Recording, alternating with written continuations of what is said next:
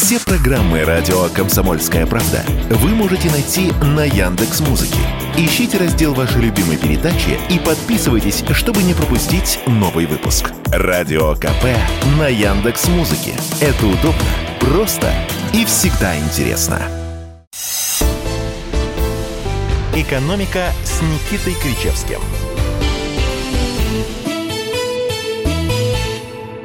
Говорит и показывает студия «Комсомольской правды», говорит и показывает а, не только Марию Баченину, но и офис Никиты Александровича Кричевского, доктор экономических наук, профессор с нами на связи. Здравствуйте, Марья Сергеевна, здравствуйте, наши дорогие радиослушатели. Не побоюсь этого слова, ВК-зрители, господа. Отлично, да, все верно вы заметили, потому что трансляцию нашей программы смотрите в группе «Радио Комсомольская правда» ВКонтакте. Задавайте свои вопросы в комментариях, подписывайтесь. И кроме того, трансляция идет на Рутюбе в телеграм-канале «Радио Комсомольская правда».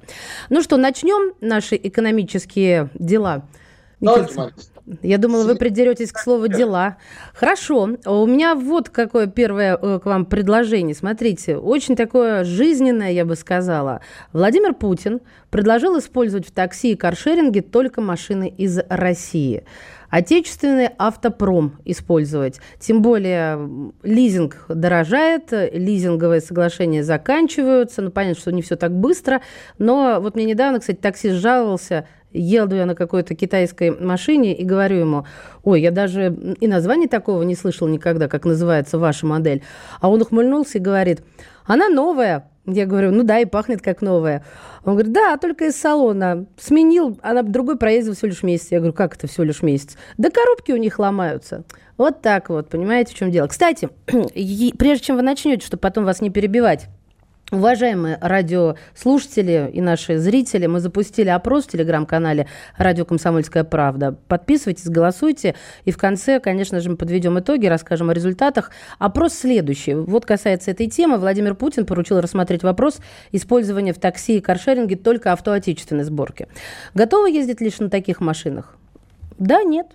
Все просто. Голосуйте. Телеграм-канал «Радио Комсомольская правда». Никита Александрович, а вы готовы?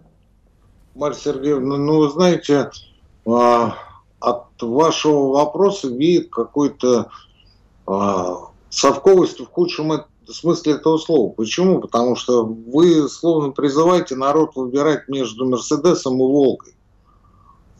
Вы додумываете за меня, но у нас не психологическая программа, ну, поэтому я помолчу пока что. Образца, Марья Сергеевна. Почему я так говорю? Потому что, вы знаете, я несколько лет назад, я уже рассказывал эту историю, приезжал с лекциями в Выборг. И в аэропорту меня встретил человек из Выборга на машине, на иномарке какой-то. Ну, сели, поехали, все нормально. И я только в дороге у меня спросил, а что это за машина? Он говорит, это «Лада». Угу. Это «Лада Веста». Обычно я говорю, слушай, я, я не понял, такая хорошенькая бюджетная иномарка, без проблем, катается, тихо, спокойно, идем, все хорошо. Остановились на заправке по дороге, а дальнобойщик подошел, говорит, как машина? Ну, встречающий рассказал, как машина. А, смысл был в том, что дальнобойщик говорит, я хочу тоже такую купить, вот как вот с рейса вернусь, вот раздумываю, какую машину брать. То есть это я к чему? Это я к тому, что э, российских машин в том понимании, в котором мы привыкли а иметь в виду, скажем, Волги или преснопамятные москвичи, их уже давно-давно не осталось. Ну, скажем, лет 20-то как? Лет 20-то как? У нас э, авто, э, разные сборки, разной степени локализации, как правило, иностранные, но собираются здесь. Другой вопрос, почему за эти 20 лет, например, в Калининградском автотуре или в каких-то других точках, а Калуга или тот же Нижний Новгород, не сподобились э, делать параллельно некие э, российские аналоги, как это было принято в свое время в Китае. А в Китае ни для кого не секрет, это описано в специальной литературе, она, собственно, продается и а, тайно за семьей печатями не является. В Китае, когда а, приобретали сборочное производство, например, а, японской Honda или французского Citroёn, рядом быстренько воздвигали аналогичное производство. И через какое-то время, когда срок лицензии заканчивался, иностранцы уходили, а у китайцев получался аналог нисколько не хуже. Поэтому мы совершенно не удивляемся тому, что сегодня китайские машины завоевывают все больше и больше не российский рынок, а рынок мировой. Ну, достаточно сказать, что китайцы сегодня номер один по экспорту электромобилей.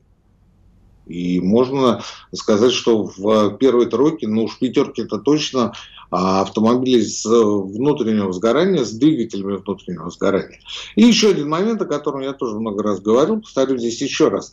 А в Южной Корее, когда шло становление местной автомобильной промышленности, а если вы решили ввести в страну автомобиль, аналог которого производится в Южной Корее, вы должны заплатить 600% э, стоимости этого авто. Вот если вы ввозите машину, ну, например, Rolls-Royce, который не производится в Южной Корее, ну, или там Mercedes Maybach и прочие элитные модели, тогда милости просим. Но если вы э, возите машину, ну, вот вам нравится, например, там Audi или еще какая-то машина, серийная, типичная, а возите машину в Корее э, без проблем, но 600% положи. И таким образом корейское, южнокорейское правительство, э, вообще руководство стимулировало корейцев пересаживаться на местный автопром. Да, он был где-то в, в какой-то степени не самый а, лучший в сравнении с Европой, но это дела уже давно прошлое. Сегодня Южная Корея а, находится на уровне европейских стран, не боюсь этого слова, повыше. Ну, я разговаривал с многими людьми, которые пересаживались, например, с BMW на а Hyundai, я могу сказать, что Hyundai для них был более предпочтительный, у них были более положительные, позитивные отзывы. Но... Поэтому я, собственно, давно, Марья Сергеевна, давно настаивал везде, где только можно было, в том числе в наших программах, это было много раз, по поводу того, чтобы мы ездили э, в такси, в каршеринге, в каких-то других а, службах. Мы ездили исключительно на машинах, собранных в России потому что помимо а, прочего, это еще обеспечение стимулирования спроса, соответственно, рост производства этих машин. Ну а дальше вопрос к э, Минпромторгу. Господа, как скоро, как быстро а, в России начнут создавать параллельные производства для того, чтобы автомобили были полностью российскими. Вот, я как раз вот вы добрались до самого главного. А, мой вопрос очень прост. Тем более вы охарактеризовали мои вопросы как от Сахи. Ну что ж, буду соответствовать. Нет, не уничижайте себя. Ну почему же? Я просто буду вам тонко мстить. А, тем не менее, все-таки поднимет этот наш автопром а, или продолжите это, эту фразу? Это вопрос не ко мне, Мастер. Это вопрос не ко мне. Я был бы рад и счастлив, если бы это случилось, но а, вы знаете, это какое-то... Ну вот есть, мы сегодня будем много говорить об экономической теории, есть такое понятие колея, в зависимости от предшествующего развития. Да. В экономике и в других сферах оно весьма и весьма часто встречается. Так вот, я вам должен сказать, что, судя по российскому автопрому, а, мы находимся в устойчивой колее. А колее, когда мы приобретаем за безумные деньги иностранные аналоги, и эти иностранные аналоги на долгие годы становятся нашим всем. То есть мы заложниками становимся этих иностранных да, аналогов. Да, я вас обрадую. Давайте вот здесь, вот, вот здесь сейчас я хочу обрадовать вас. Гадайте с одного раза, о какой машине я говорю. А, ну, мне кажется, вот по поводу за, заложником какой модели мы стали, какого бренда? Советского. А, советского? Да, да. 64 год. Первая машина. Они даже кино было снято. Ну, это, наверное, ну, я не знаю, «Жигули» или «Волга». Абсолютно прав. Вот вы посмотрите, за более чем, а, ну, практически 30, э, за почти 30 лет, что мы смогли выжить из а, вот этих устаревших а, фиатовских технологий. Ну, вот пошла копейка, пошла трешка, пошла штепка. Что еще за почти 30 лет? Ну, практически ничего. Ну, восьмерка, девятка, да, согласен, 99-я появилась. Ну, за 30 лет это ни о чем.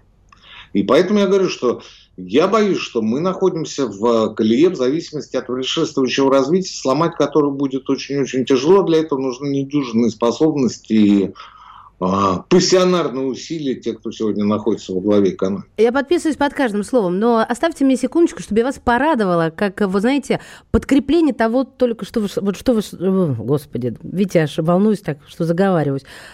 Подкрепление только что прозвучавшего. Согласно статистическим данным, вслушиваемся в каждое слово, Ассоциация европейского бизнеса, то есть это европейский бизнес, в мае 2023 года в России сразу 16 автомобильных марок не смогли продать ни одного автомобиля.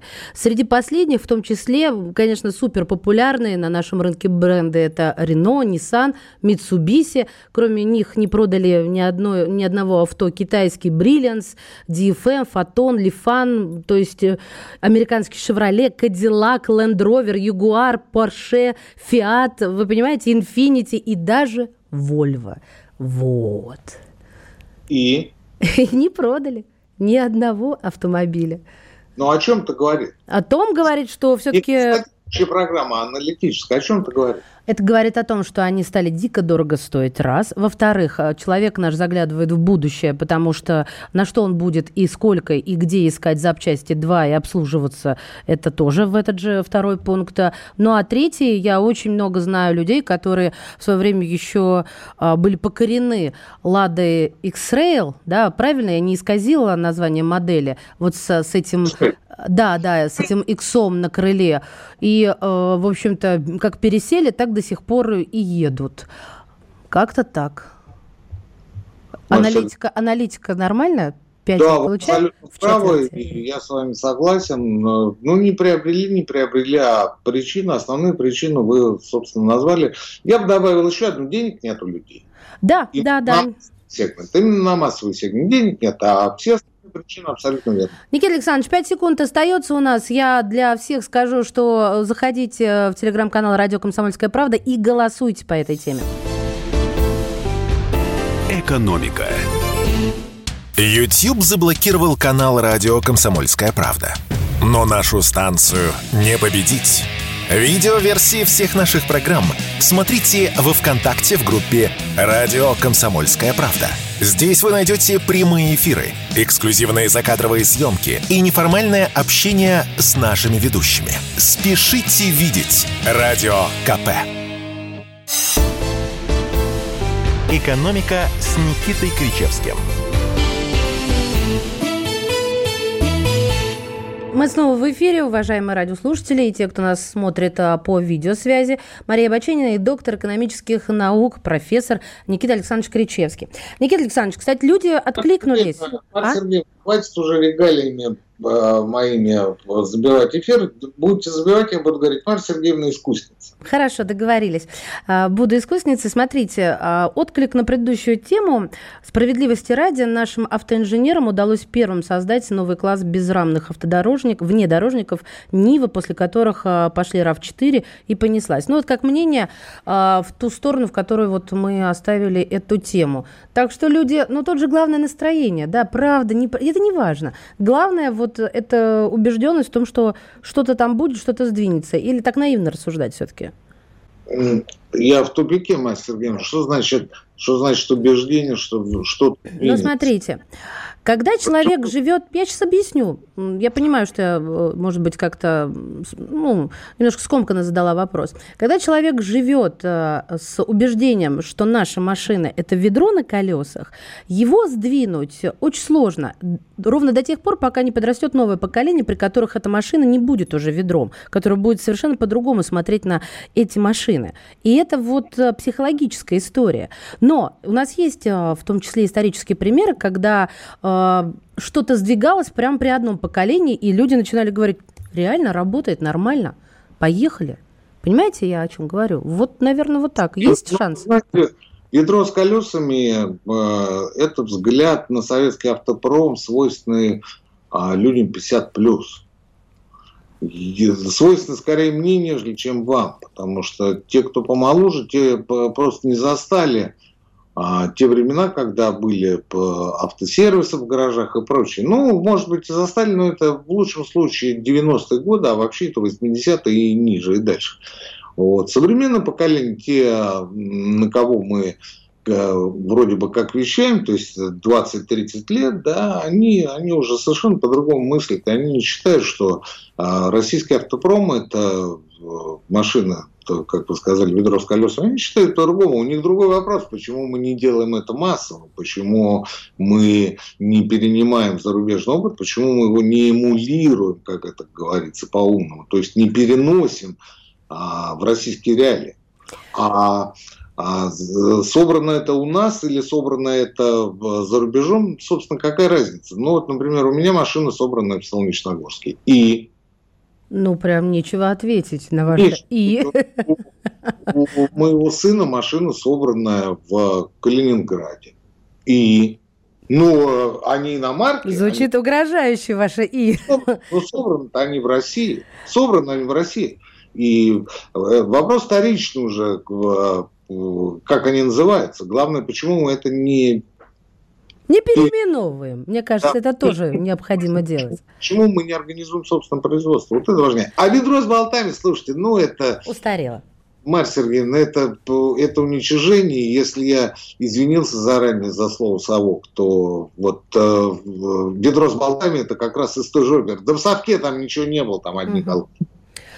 Так, а, друзья мои, Пишите нам, потому что, видите, мы читаем, и трансляцию можно смотреть э, в группе «Радио Комсомольская правда» ВКонтакте, задавать свои вопросы, комментировать, подписывайтесь. Кроме того, трансляция идет в Рутюбе, в телеграм-канале «Радио Комсомольская правда». Я не побоюсь этого слова в «Одноклассниках», а у нас еще есть и опрос э, в телеграм-канале «Радио Комсомольская правда». Но мне сейчас хочется коснуться очень серьезной темы, которая вот, э, да, она еще не отгремела. Очень хочется, чтобы она уже отгремела и вот ну, я имею в виду, конечно же, трагедию с этим массовым отравлением, потому что невозможно на это не обратить внимание.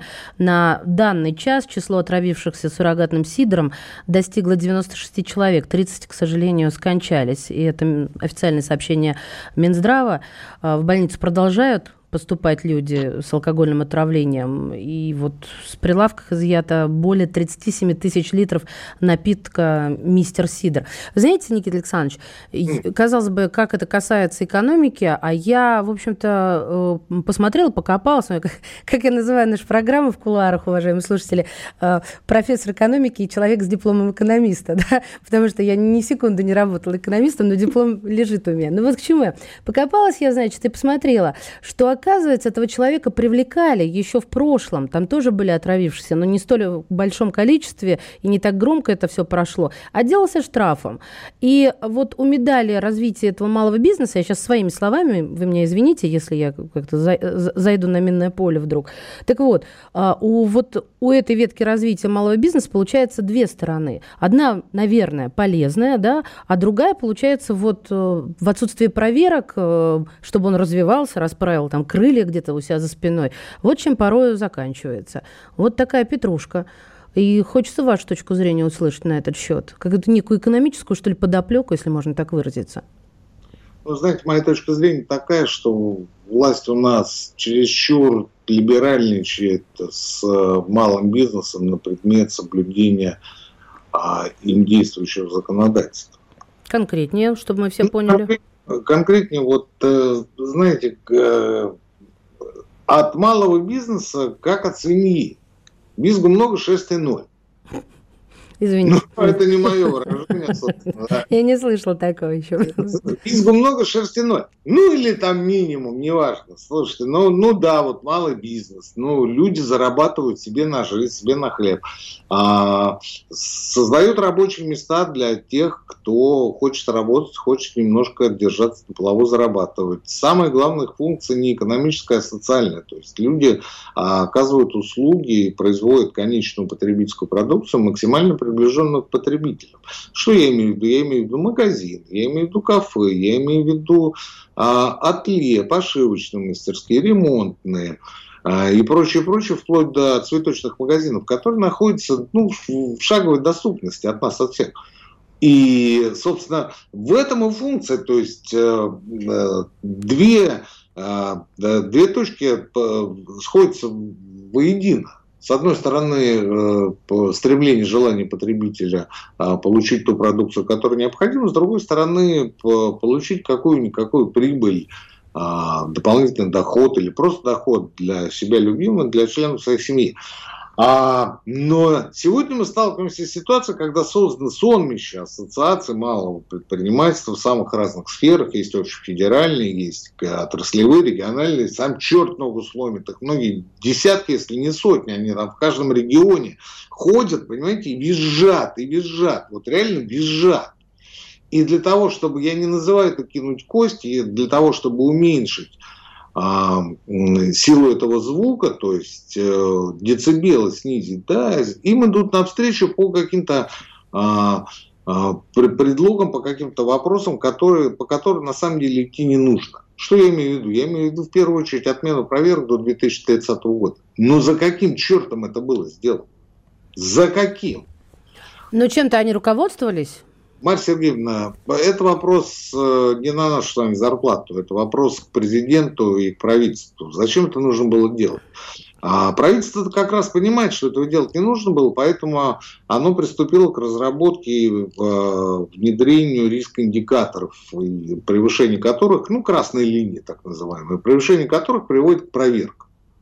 Ну, например, там э, использование лифтов или какие-то прочие вещи, да, связанные с обслуживанием потребителей.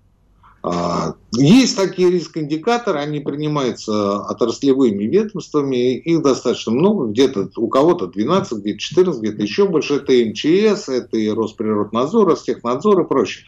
Но проверки сами по себе, проверки сами по себе были отменены, что в частности привело к тому, о чем мы сейчас говорим, а именно к мистеру Сидору. Вот если бы а с проверками было бы более-менее тип-топ, мы бы сегодня вполне вероятно эту историю бы с вами не обсуждали. Это первое. И второе, а, что я вижу причиной того, что произошло, это ее величество коррупция. А и величество коррупции, Марья Сергеевна, если бы не крыша у этого товарища, который сейчас в СИЗО на два месяца, если бы не крыша, если бы не огромные бабки, был бы не штраф, а реальный срок. А, было бы не подпольное производство там в том же гараже или в подвале, а, а было, была бы чистая площадка, где бы не стояло ничего этого. Не было бы ни этилового спирта, ни метилового, ничего бы этого не было. Но коррупция решает все. Вот человек получает безумные бабки, причем теневые, черные, да, приносит их, э, неважно кому, там, это может быть власть, это может быть правоохранительная структура, и дальше продолжает работать, продолжает травить людей. В итоге мы видим 30 смертей. Это вот за сегодня. Но я имею в виду на сегодня. А по прошлым периоду мы знаем, что были э, отравления куда более серьезные. Там счет шел на а, многие десятки, там в Иркутске там больше 70 человек погибло. Но ничего не меняется. Ничего не и я в этой связи, Марья Сергеевна, много раз говорил, повторюсь еще раз. Вы знаете, а, ситуация, когда побороть коррупцию не представляется возможным в нашей стране, и это проблема а, экзистенциальна для российской экономики. Я считаю, что иного выхода, кроме как а, ввести представителей сотрудников правоохранительных органов в а, органы управления любым предприятием, другого выхода нет. Такой полит, политотдел мне напоминает. Но почему нет? А, почему? Мне кажется, это очень здравая мысль. Но по поводу того, что вы говорите, ВОЗ, и не там, и ничего не делается, у меня есть вам что ответить, и, и даже ждусь я вашего комментария. Но просто а, сейчас у нас а, по расписанию короткий выпуск новостей, мы подождем, да? А, друзья мои, заходите, пожалуйста, голосуйте. Мне очень интересна ваша точка зрения, потому что совсем скоро подведем итоги нашему голосованию в телеграм-канале «Радио Комсомольская правда». Экономика. Публицист Георгий Бофт знает. Он знает, кто виноват, что делать и как нам быть дальше. А вот на ЖКХ я заметил, что цены нифига не снижаются, потому что куда же ты денешься с подводной лодки. И на бензин почему-то цены не снижаются, хотя у нас его должно быть хоть залезь. Или вот газ, например. Тоже я смотрю вот на газовый счетчик, ни хрена не снижаются цены на газ. Почему же так? Программу «Бофт знает» слушайте каждый четверг в 8 часов вечера по московскому времени на радио «Комсомольская правда». А вы хотите что? Вы хотите какую-то пропаганду вести или вы хотите до истины докопаться? «Экономика» с Никитой Кричевским. Снова здравствуйте. В эфире «Экономика» с Никитой Кричевским. Никита Александрович на связи. Мария Баченина, это так зовут меня. А мы хотим вас призвать, во-первых, трансляцию программы посмотреть. Это возможно сделать в группе «Радио Комсомольская правда» ВКонтакте. Там можно задать вопрос, прокомментировать. Кроме того, трансляция идет на Рутюбе и в Телеграм-канале «Радио Комсомольская правда». Никита Александрович, мы с вами обсуждали вот буквально три минуты назад о том, что э, ВОЗ и не там, несмотря на то, что отравления были, а не в первый раз люди отравились массово суррогатным алкоголем. Но я вот хотела как, э, я даже не знаю, инфоповод вам дать, что не совсем там, а может и там. Это я бы хотела услышать от вас, потому что Минпромторг разработал законопроект по введению госрегулирования производства и оборота метанола в стране, вот на фоне как раз этих самых отравлений суррогатным сидром. И а, разработал он проект федерального закона, а, по которому будут, а, ну, как минимум, запланируют введение государственного регулирования производства оборота метилового спирта. То есть будет ограничено количество участников этого рынка. ВОЗ сдвинулся или это так, за это стоп-сигнал? Ой, извините меня за такие бытовые штуки. Марья Сергеевна, а как это соотносится с теми причинами, о которых я говорил до перерыва? А, за а, исключение проверка о коррупции. Ну, примут закон один, второй, третий, понятно. А, сразу станет видно, как его обходить. А, ни для кого не секрет, что э, меры для регулирования алкогольного рынка сейчас, если мы говорим о легальном секторе, поистине драконовские. Что это меняет? Ничего ну, в общем-то, я получила ответ ну, на свой вопрос. Слушайте, тут же, тут же, видите, тут же Тут же мы с вами а, а, будем говорить о том, что, ну хорошо, если сразу ты не умрешь, то умрешь через какое-то время, например, от цирроза печени. Да? Не потому, что ты много пьешь, а потому, что ты пьешь некачественно пойл, шмуртяк. Ну, например, вот эти энергетики и прочее. Угу. Вред будет нанесен, но он будет действовать постепенно, когда люди уже смогут заработать свои миллионы, миллиарды, отчинить, отслюнявить, обошлять тем, кто их крышует. И все будет так же, все будет а... Говорю, давайте, Марья Сергеевна, давайте, давайте вводить, давайте вводить представителей спецслужб в руководство в ассоциации, занимающиеся бизнесом непосредственно в потребительской сфере. Потому что другого выхода я не вижу. Ну, это как вы как это видите? Это, это будет как отдельно некий комиссариат, что ли, сидеть, это... который будет руководить малым бизнесом вот в этом а, данном городе или, или районе. Не знаю, если это о, о больших миллионах вводить в состав учредителей, дольщиков, акционеров, назовите это как угодно, наблюдательных советов с правом получения заработной платы, параллельно заработной платы. Ну, вы можете мне сейчас говорить о том, что есть 273 ФЗ о противодействии коррупции, о том, что это а, идет в разрез с мировой практикой, и вообще мы таким образом узаконим все это, все, все, все это дело. Но у меня встречный вопрос. А ничего, что 20 человек, 20 свежих гробов – а по всей стране уже приготовлено. Это, по-вашему, нормально? Вы будете здесь заниматься ханжеством, будете говорить о каких-то возвышенных идеалах, об ориентирах, о том, что нигде в мире уже давно-давно не применяется. Если применяется, то сбоит жестоко, люто просто сбоит, да? А вы будете по-прежнему мне говорить о том, что необходимо внедрить в нашей стране? Да идите вы к черту. Да идите вы к черту, реально к черту. Потому что все ваши бранные словечки, вот эти вот, обсценные, хотя вы говорите исключительно культурно, не стоит, а, я не про вас, Мария не стоит одной слезинки того ребенка, который лишился матери и отца. Вы после таких слов. Вы просто сволочи, сволочи. И если вы считаете иначе, предложите мне другой вариант решения этой ситуации. Мы с удовольствием и послушаем, и обсудим. И обсудим. Но ответственный должен быть. Ответственный должен быть этот, э, нет у меня слов, товарищ, который э, сейчас э, в СИЗО на два месяца, который был главным производителем, этот товарищ не ответственный. Этот товарищ не ответственный, потому что вы же видите географию, она по всей стране. Она и в Сибири, она и на юге страны, она и на Урале, она везде, она везде. И везде есть торговые точки, есть оптовики и прочие, которые получают баснословные деньги, которые расплачиваются черным налом, и у которых ничего не болит за, за то, что они реализуют, э, повторюсь, шмурдят. Ничего не болит. А почему? А потому что есть крыша. А есть крыша. И вот до тех пор... И эта крыша прикроет, в крайнем случае, она тебя сдаст. Она тебя сдаст. Она скажет, что вот он виноват, и ты окажешься стрелочником. Вот как быть с этим товарищем? Ну, на самом-то деле виноваты не столько стрелочники, сколько те, кто крышует тех, кто оказывает им неформальную поддержку, они как были, так и останутся. А потом вы будете говорить, ну, у него еще один очередной золотой унитаз катается. Да. Ну да, это про гаишника, про Ставропольского. А вы зайдите к крышевателям этого а, пойла а, в Самаре или еще где-то. Да там не золотой, там бриллиантовый унитаз. И ничего, Слушайте, никого... ну в гроб уже захотелось мне лечь и забиться изнутри. Вот серьезно. Что-то какое-то у нас получилась вообще безвыходная история. Э, и мне кажется, что вот эти комиссары, которых э, вы предлагаете ввести, у нас же нет такого, я не знаю, специально выведенных людей, чистых, э, вот этот совесть и так далее, потому что, ну, идеология у нас очень сильно хромает, и мы не можем с оглядкой сказать, ну, когда-то они были, все всплыли. Мы вводим в наблюдательный совет, в дольщики, в учредители, мы тебе делегируем полномочия, ты можешь получать э, доход и вознаграждение, но за это ты несешь персональную ответственность, мужик. Угу.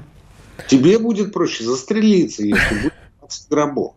Ясно. Ну, потому что, еще раз повторяю, вы вот все такие умные, воздушные, те, которые не уехали, те, которым здесь прийти, жить, находиться, оставаться, дышать одним воздухом вместе со мной, Бочининой. Хорошо, вы скажите, что делать, что делать?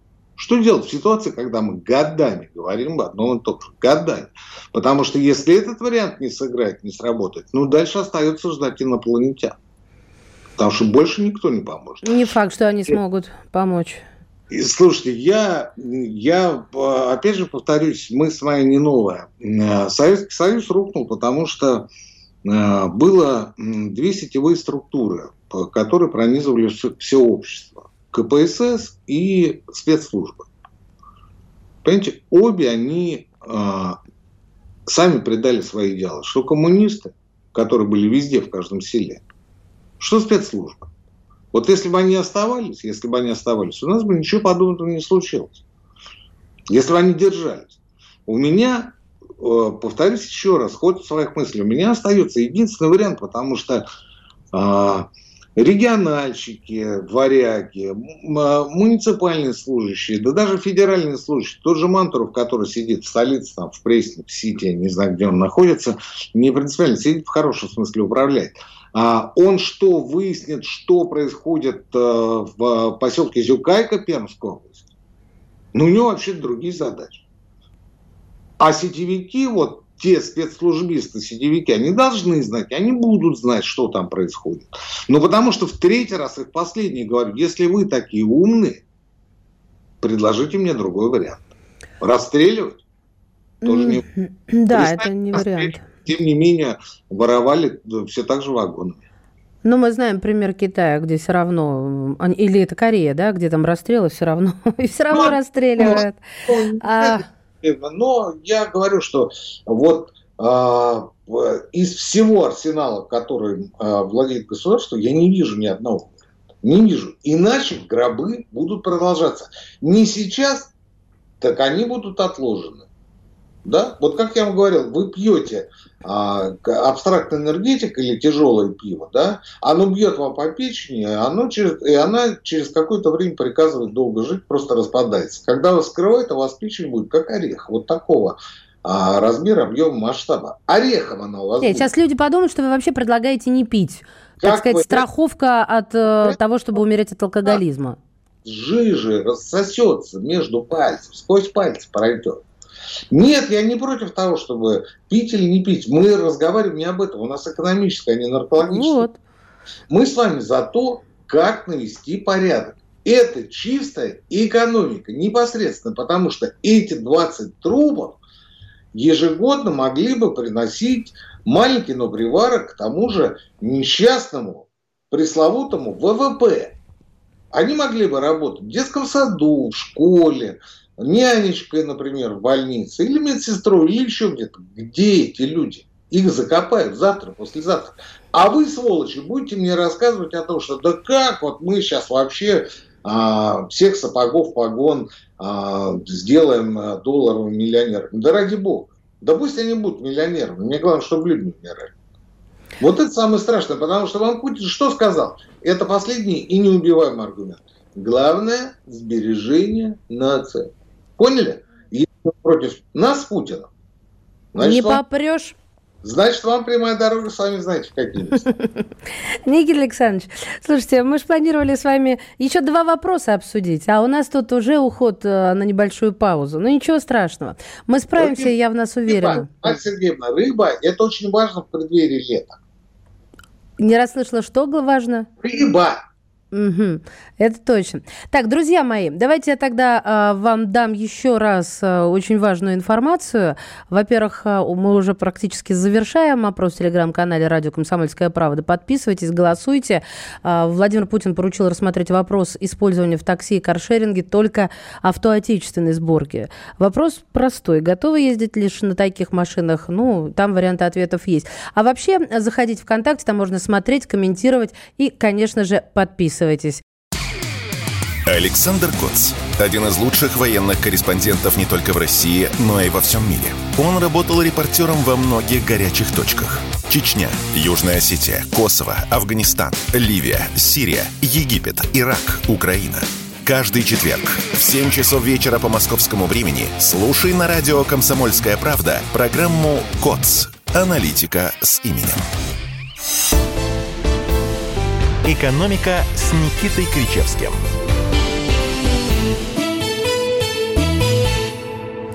Давайте я подведу итоги нашего опроса. Я даже сама проголосовала. Телеграм-канал «Радио Комсомольская правда». И вопрос был следующий. Владимир Путин поручил рассмотреть вопрос использования в такси и каршеринге только автоотечественной сборки. А смотрите, как у нас распределились голоса. Э, голоса. 38% конечно, я за – я за отечественный автопром. 34% мне все равно, кто производитель машины. Слышите, Никита Александрович, все остальное, в общем-то, неважно. Вот нет, лучше воздержусь, это последняя строчка в нашем голосовании. Так что можете гордиться. Никита Вас... Кричевский, я вас призываю к участию в нашей программе. Подождите, я же, я, же, я же сам сказал, что я катаюсь на иномарке солнечногорской сборки. Ну, это же отечественное авто. А э, одно из старших детев моих катается на Калининградской. Ну, тоже иномарка. Но это все отечественная сборка, это все э, локализация практически, а, ну, не полная, но в значительной степени. А ведь э, есть масса людей, которые предпочитают, например, Volkswagen, который был а, собран в Нижнем Новгороде. Ну, в былые времена, конечно, в, до СВО историю. И таких вариантов много. А сколько, сколько э, э, автомобилей собрано на других предприятиях? Все это российская сборка. Я повторяю, вопрос-то не в этом. Да, это, конечно, стимулирование спроса и, соответственно, развитие производства, и оно будет расти, и будут платить налоги. Разговор о том, а, как скоро мы наконец начнем копировать, эмулировать и развивать производство собственно. Собственно. А собственным производством у нас вот а, проблемы еще 60-х годов. Да что там даже раньше наверняка, потому что мы же а, еще при Сталине выпускали автомобили, которые были, ну, не содраны, конечно, но технологии получены либо по ленд-лизу, либо по репарациям. Ну да, и после войны у нас были, в общем-то, ну, а немецкие. Я о них, о них и говорю, это угу. просто о репарациях. Для моих слушателей, наших слушателей, Марья Сергеевна, я сегодня совершенно случайно в э, запрещенной соцсети увидел а, небольшой постик оппозиционера, который, в общем, бежал и сейчас общается там а, с такими же русофобами, как и он. Ну, я не знаю, может, он не русофоб, но с той стороны точно русофоб. Так вот, ему, а, у него был разговор с одним из депутатов Европарламента. Я о репарациях. Я о репарациях мастер репарациях. А, и а, ему этот наш оппозиционер говорит, вы знаете, в, в России а, бытует мнение, оно превалирует, в общем-то, оно господствует, э, что репарация – это значит, что солдаты НАТО будут ходить по квартирам и забирать последнее. Что за бред? Это не бред, Настя. Нет, это, это ну, как бы... Я это, понимаю, что он это сказал, но... В столицах бред. А так. А люди, люди в массе своей так и думают, что будут ходить, ну хорошо, не солдаты НАТО, но кто-то из а, а, иностранных а, служб и будут забирать вот реально последние для, для того, чтобы выплатить там а, оркам, там, уркам, украм, там, называть их как угодно. И знаете, что он ответил? Что? Он ответил «да». Ага. Он ответил «да». Знаете, как так... на моей родине отвечают на это? Мы ага, так... сейчас мы так и будем делать, ответил депутат Европарламента.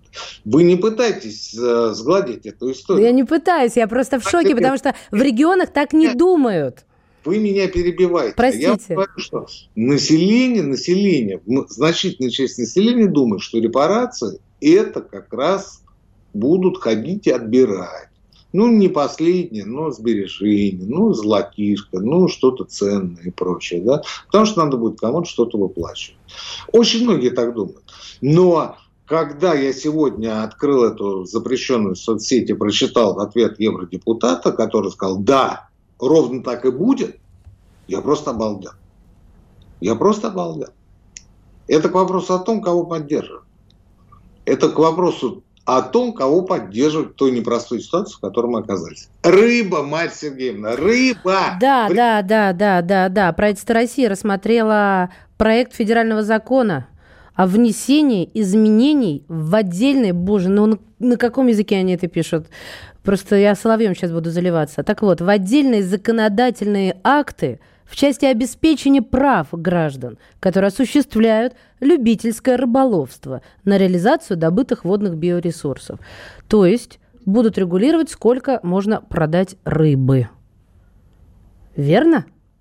Марья Сергеевна, я очень сильно переживаю. Это, пожалуй, самое сильное, хочется заключительная часть нашей программы. Почему? Потому что а, рыбной ловлей у нас увлекается миллион человек. Да, это, это точно. Это очень мощная такая штука. Нация, нация рыболов. Мы еще сто лет назад, ну, может быть, 150, в 19 веке мы были а, первой нацией в мире, первой, первой страной в мире по вылову речной рыбы. Угу. И второй после Англии страной в мире по вылову морской рыбы.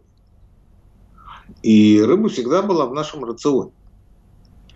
И то, что сейчас происходит, а каждый из нас э, наверняка э, видел э, на автотрассах людей, которые вблизи водоемов продают рыбу, да, копченую, живую, соленую и прочее, да, вот он, он имеет непосредственное отношение к тому, о чем мы сейчас говорим. Вот я очень боюсь, что в этой ситуации, в этой ситуации мы столкнемся с Э, превалирующей ныне практикой все запретить и все контролировать. Вот я очень этого боюсь. После нашего эфира я у себя в телеграм-канале опубликую э, большой материал а, эколога Юрия Коробова на эту тему. Это тверской эколог, который живет как раз в тех местах, где э, водится волжская рыба. И он говорит о том, что давайте, давайте организуем, выделим какие-то деньги, давайте организуем какие-то площадки для тех, кто а, занимается а, ловлей и продажей рыбы. Давайте сделаем а, маленькие стояночки, давайте сделаем какие-то кафешки, самые простые. Это все могут сделать местные власти. Это не надо по всей стране делать. Но э, для тех, кто ездит, например, по трассе бывшей Е95, а сейчас там трасса называется М10, да, он, он знает, что как только ты выезжаешь из Москвы, ты моментально сталкиваешься, что буквально в каждой деревне, которую ты проезжаешь, стоят ларьки, не ларьки, а стоят э, продавцы с э, рыбы, которую вот они якобы только, только купили и э, готовы ее продать там в любом виде. Я это к чему? Я к тому, что вот мы начинали разговаривать сегодня в, в потребительском плане о сидре, о мистере сидре, да, но ведь рыба это такая же проблема. Так а в чем здесь проблема? Уточните, ну, Никита Александрович. Ну вот э, что... Мастер, угу. Подождите, проблема в том, что мы э, сталкиваемся с тем же риском. С риском отравления. Может быть, не такого смертельного, когда будут там десятки смертей а, у подмосковных и прочих автолюбителей, но проблема с отравлением, проблема с хранением, проблема с реализацией, проблема, естественно, с налогами. Проблема с налогами, потому что те люди, которые а, сегодня занимаются продажей, формально а, подпадают под 171 статью незаконное предпринимательство. Понимаете, в чем самое страшное? Они занимаются незаконно реализации выловленной рыбы. При этом мы имеем массу деревень, массу населенных пунктов небольших, а, которые веками специализировались на рыбной ловле.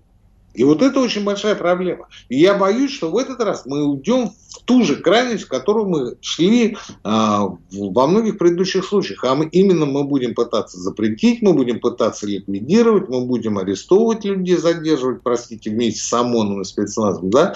Мы будем разрушать эти торговые точки, мы будем а, штрафовать рыбаков, в конце концов.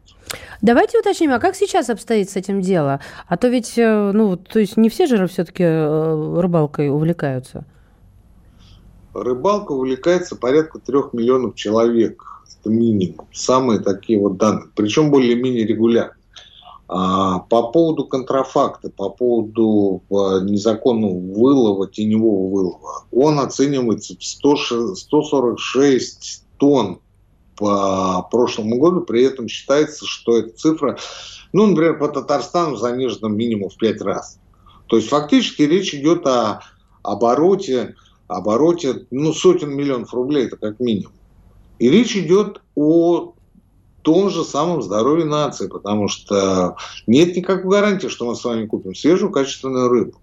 В то же время э, оккультуривание этого промысла ну, элементарное просто то, что я вам называл и перечислял, способны, способны резко снизить количество несчастных случаев, связанных с потреблением той самой рыбы, которая продается сегодня, ну, практически, повторюсь, в каждой деревне, которая находится рядом с водоемом, будь то озеро, река или пруд или еще что-то. И деньги в бюджет принести, если налог. Бюджет это, а, давайте сразу акцентируем, деньги даже не в региональный, а в местный бюджет. Ну, тоже неплохо, по-моему. Но почему? А, это вопрос не с вами, Марк Сергеевна, это вопрос к правительству, к Минпромторгу, к тому же, почему мы выделяем громадные миллиарды, десятки миллиардов на малое и среднее предпринимательство, это очень важно, вне всякого сомнения, но при этом забываем вот этих вот песчинок, которые зарабатывают, которые живут этим. Почему нельзя муниципалитетам, у нас их не так много, те, которые расположены рядом с реками и с озерами, почему нельзя им выделить деньги для того, чтобы это организовать? Потому что вот это будет проблемой. Не дай вот этот законопроект пройдет и будет сделан акцент, а он будет сделан на усилении репрессий, и мы получим с вами то, о чем я только что говорил. Никита Александрович, спасибо вам большое за эти 60 минут условных. Да. Никита Кричевский, доктор экономических наук, профессор. Меня зовут Мария Бачинина. Еще раз а, программу, если вдруг не сначала, можно пересмотреть а, в группе ВКонтакте на официальной странице радиостанции «Комсомольская правда». Всего хорошего. Экономика.